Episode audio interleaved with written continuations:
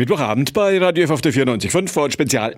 Unsere Interviewsendung. Ich habe es Ihnen gerade eben kurz nach unseren 20 Uhr Nachrichten gesagt. Bei mir heute Abend ein Mann, wo man nicht genau weiß, wie man ihn titulieren soll. Kabarettist, Alleinunterhalter, Hofnarr nennt er sich selber oft. Meister des spontanen Humors, werden wir gleich ein bisschen klären, wo die Selbsteinschätzung ist.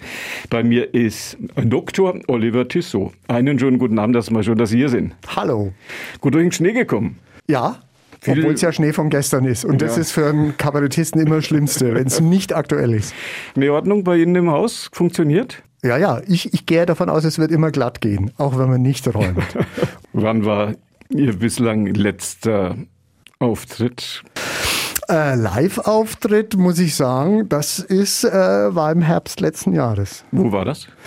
Das war für eine Firma, eine ja. Hybridveranstaltung, wie das heute heißt. Das heißt, es waren einige wenige Gäste waren zugelassen, der mhm. Rest musste auch zu Hause an den Bildschirmen beiwohnen. Der Künstler im Lockdown werden wir heute ein bisschen drüber sprechen. Was ist Ihr Lieblings-Corona-Witz? Was ist Ihre Lieblings-Corona-Pointe? Die, die, die, ist schon ganz alt. Alte, die alten Witze sind ja, die, die besten. Alten sind die besten. Ganz am Anfang äh, im Supermarkt, Käufer fragt die Kassiererin, äh, Entschuldigung, äh, haben Sie kein Klopapier? Verkäuferin sagt, nee, kein Klopapier gibt's in der Drogerie. Bei uns gibt's keine Nudeln. so zu die Zeiten, als sich das alles aufgebaut hat. Selbstdefinition. Kabarettist, Alleinunterhalter, Humorist, Sprachkünstler. Welche Schublade nehmen Sie? Ich nehme die Schublade Lachverständiger. Das passt nach Deutschland. Man braucht immer einen Experten. Und äh, also ich wurde mal von einem Journalisten als Wortakrobat bezeichnet. Das finde ich auch sehr treffend, weil ich mit Worten spielen oder versuche in Silben was zu finden, was jeder sehen könnte, der genau hinschaut. Ansonsten ist es völlig egal. Ob, es gab ja lange den Streit, ob Comedy weniger wertvoll sei als Kabarett. Aber ich glaube, das ist mittlerweile allen egal. Hauptsache es ist lustig wenn man so wie Sie die Auftritte gewohnt war, das Scheinwerferlicht, die großen Säle, große Veranstaltungen, viel Publikum und plötzlich Lockdown. Ist diese Corona-Zeit eine besonders harte Zeit für Menschen wie Sie? Es ist sehr hart. Vor allem ist hart, dass, dass wir immer wieder geglaubt haben, dass es bald ein Ende nimmt und die Theater wieder öffnen. Äh, wären wir im März letzten Jahres davon ausgegangen, dass das eineinhalb Jahre dauert, hätten wir vielleicht alle unser Geschäftsmodell sofort geändert. Hat aber keiner, weil wir dachten, hopp, die drei Monate, die halten wir sicher durch. Wie sieht Ihr Tagesablauf in diesen publikumslosen Zeiten oder der Monatsablauf kann man ja jetzt schon fast sagen, ist ja nicht nur, dass sich die Tage ähneln, die Monate ähneln sich ja schon. Wie sieht das in diesen Tagen, in diesen Monaten für Sie aus? Ja, wer etwas verrückt ist, so wie ich, lässt sich ja nicht dadurch ausbremsen, dass jetzt plötzlich ein Virus noch verwirrender ist. Das heißt, ich, ich spinne verrückte Ideen. Das sprudelt tatsächlich raus. Von angefangen von einem Witzeweg, der jetzt in Veitshöchheim verwirklicht wird. Viel Kulturhistorisches zum Witz zum Beispiel. Wo gibt's gab's die älteste Witzesammlung? Übrigens im Vatikan. Sehr witzig.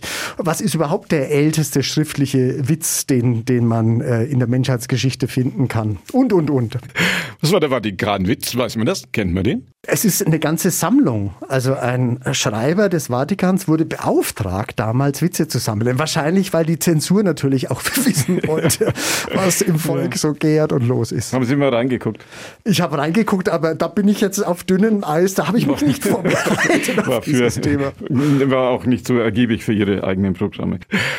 Können Sie online noch hören? Etwas, das vielen, wie man so schön sagt, ja schon so bis hier steht. Ja, da sollte man keine Witze drüber machen. Mhm. Es geht viel nicht nur an die Nieren, sondern ich habe Kollegen, die tatsächlich um, um ihre Existenz ringen. Viele wandern gerade auch in ihre ursprünglichen Brotberufe ab. Es, es dauert ja Jahre, bis man den Absprung in die Kultur wagt. Und nach dem letzten Jahr sagen viele, das ist mir zu gefährlich, da versuche ich lieber wieder etwas mehr Sicherheit in mein Leben zu bringen. Sie kommen, um es vornehmen zu sagen, materiell über die Runden? Ich bin in einem Alter, wo ich schon Rücklagen gebildet habe. Ich muss jetzt täglich ausrechnen, wie alt ich werden darf, wenn ich meinen Lebensstil nicht reduziere. Also ich bin aus dem Gröbsten raus tatsächlich. Sie sind Dr. Oliver Tissot, worin haben Sie promoviert? In welchem Fach haben Sie Ihre Doktorarbeit geschrieben? Äh, das ist natürlich ein Missverständnis. Ich habe als Student Handzettel in der Fußgängerzone verteilt, also Promotion gemacht und viele dachten, ich hätte eine Promotion. Nein, die habe ich tatsächlich, ich habe in Soziologie promoviert über das Thema Humor. Es muss natürlich etwas hochtrabender klingen als Soziologe. Deswegen heißt die Arbeit Humor als Humanfaktor zur Erreichung von Unternehmenszielen. Und ist eine Untersuchung, die den Beweis führt, dass Lachen tatsächlich mehr Effizienz äh, zutage bringt in Firmen, als wenn man einfach nur mit preußischem Arbeitsethos seiner Arbeit nachgeht. Betriebswirtschaftslehre, Soziologie. Soziologie ist eine Geisteswissenschaft, also völlig unnötig, aber lustig. Oh lange drüber gesessen. Sehr lange. Hat aber damit zu tun, dass ich eine faule Sau bin und nicht akribisch dran gearbeitet habe, sondern immer, wenn ich Zeit hatte. Sie gelten als einer der wenigen Experten des Landes für diesen spontanen Humor. Viele Auftritte Land auf Land ab, von der Küste bis zu den Alpen, wie man so schön sagt, auch bei vielen Firmenveranstaltungen. Drohen Firmen feiern, drohen Kongresse, drohen diese Veranstaltungen in Langeweile zu versanden? Ja, nicht nur Firmenfeiern. Viel schlimmer sind ja die, die sehr, sehr langen Videokonferenzen, die Mitarbeiter über sich ergehen lassen müssen. Und das ist erstens sehr viel anstrengender. Also eine Stunde Vorständen zuzuhören, die vor ihrem Rechner hocken. Man hat keine Möglichkeit, mal schnell den Kaffee trinken und sich mit Kollegen austauschen zu können. Das zehrt an den Nerven, kostet viel Konzentration. Und da wäre es umso notwendiger, einen Hofnarren ab und an mal reflektieren zu lassen. Und das ist ja das Verrückte, dass Humor nachhaltig Inhalte im Hirn festbrennt. Mir hat am Anfang meiner Karriere ein Produktmanager einer Pharmafirma mal erzählt, dass Veranstaltungen, auf denen ich aufgetreten bin, eine höhere Verschreibungsquote der Arzneimittel zu Wege bringt, weil sich die Ärzte die blöden Wortspiele gemerkt haben und dadurch die Wirkungsweise des Arzneimittels ja. offensichtlich präsenter im Hirn war, weil man mal drüber gelacht hat. Die Corona-Impfstoffe können Sie alle aufzählen? Die Corona-Impfstoffe sind ja an sich ein Witz. Nein, um ganz ehrlich zu sein, ich finde ein Virus das bedrohlichste, was man sich im Kapitalismus vorstellen kann, weil es hat die Produktionsmittel ja nicht selber. Ein Virus okkupiert eine andere Zelle und zwingt die quasi die Vermehrung zu übernehmen. Also ein urkommunistisches Prinzip, das das Virus da fährt. Übrigens, äh, wenn ganz kurz Zeit ist, das ist ja überhaupt spektakulär. Früher musste man ja immer, und das ist das Gefährliche an einem Virus, man hätte gern jemanden, den man die Schuld in die Schuhe schieben können. Deswegen die ganzen Verschwörungstheorien, einfach um jemanden brandmagen zu können als den Bösen, den es natürlich nicht gibt in einer Pandemie. Früher war es leichter, früher gab es das Gute und Böse, wir waren die Guten, Eiserner Vorhang und die Russen waren die Bösen. Alles, was böse war, war wieder Russe, darum heißt es ja Virus. Sie haben vorhin gesagt, diese um es mal mit Ihren eigenen Worten zu sagen, diese Hofnarrenrolle, die ließe sich auch online trefflich einbringen. Aber mal ehrlich, so ein voller Saal mit vielen Menschen, die einem wirklich auf die Nase gucken, sehnen Sie sich nicht ein bisschen danach? Ja, ich sehe mich sehr stark danach. Auch die Leute sehnen sich Gott sei Dank danach. Ja. Aber die Controller haben gesehen, dass mit wenig Außendienstfahrten trotzdem der Umsatz in vielen Branchen oben gehalten werden kann. Das heißt, ich glaube, viele Budgets werden in Zukunft gekürzt werden und viele Veranstaltungen, die es früher gab, weil man nicht wusste, dass es dazu Alternativen gibt, die werden so nicht mehr stattfinden. Sie gelten als ein Künstler, der sich zwei Stunden eine Veranstaltung anhören kann und Muss, danach ja. seinen Auftritt hat ja. und den Menschen Vergnügen bereitet. Das ist dann auch so, dass das dann im Gedächtnis bleibt bei vielen Teilnehmern. Wie machen Sie das? Zwei Stunden zuhören und danach doch 20 Minuten drüber trefflich Pointen zu präsentieren? Äh, wie ein Journalist, akribisch mitschreiben, tatsächlich. Ich bin, also man muss sich vorstellen, dass ich nach drei Stunden Tagung etwa 20 DIN A4 Seiten beschrieben habe mit den Inhalten. Da kringel ich mir ein, Querverweise oder was lustig sein könnte, schreibe mir auf einer Spalte dann diese Stichpunkte auf, dann lese ich kurz vor meinem Auftritt nur das, was auf dieser Spalte steht, verknüpfe das während meines Auftritts im Hirn und äh, ich habe ein brillantes Kurzzeitgedächtnis. Das heißt, das, was ich vor wenigen Minuten gerade gelesen habe, das kann ich abrufen. Das machen ganz wenige Kollegen, weil das ist schon sehr gefährlich. Es ist kein erprobtes Programm, es ist Stand-up, es ja, ist äh, aus dem Stegreif. Deswegen ist es auch eine wunderbare Nische. Ich kenne selber bundesweit ganz wenig Kollegen, die diesen Pavorsritt auf der Rasierklinge des Mutes reiten. Und, äh, aber die Leute nehmen es sehr dankbar an und sind vor allem verblüfft, weil sie ja wissen, das kann er nicht vorbereitet haben. Ja, eben. Haben Sie so einen Zettelkasten? Gibt es so ein paar Pointen, wo Sie sagen, wenn mir nichts mehr einfällt, dann packe ich die aus? Es gibt ein paar Klischees, die witzigerweise fast in jeder Firma oder in jeder Unternehmenskultur zutreffen, nämlich so eine, äh, ein Unverständnis vom Vertrieb fürs Marketing und umgekehrt. Aus dieser Schublade kann man immer greifen. Sind wir Franken? Sind wir humorloser als andere? Nein, auf keinen Fall. Nee. Ich hatte dankenswerterweise Auftritte ähm, mit Vertriebsmannschaften bundesweit in allen Regionen Deutschlands, immer mit einem ähnlichen Programm. Und da stellt man natürlich fest, wo die Unterschiede sind. Und wir sind sicher nicht die geselligsten. Wir rotten uns nicht zusammen mit Fremden und laden andere gleich zum Bier ein. Aber wir sind treu.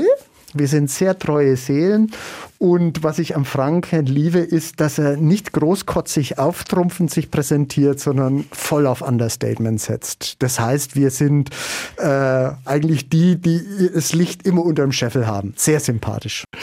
Und wo sind die, um bei Ihrem Bild zu bleiben, wo sind die Regionen, wo die Menschen ihre Scheinwerfer gleich volle Pulle unterm Scheffel vorleuchten lassen? Äh, Ruhrpott natürlich, die, die, die Kölner, ja. es sind einfach Feiermenschen. Also die leben äh, anders ihre Geselligkeit in der Öffentlichkeit aus als wir. Gibt es auch noch so Unterschiede, auch in unseren Tagen immer noch, diese ja. Mentalität, ja. das hält sich.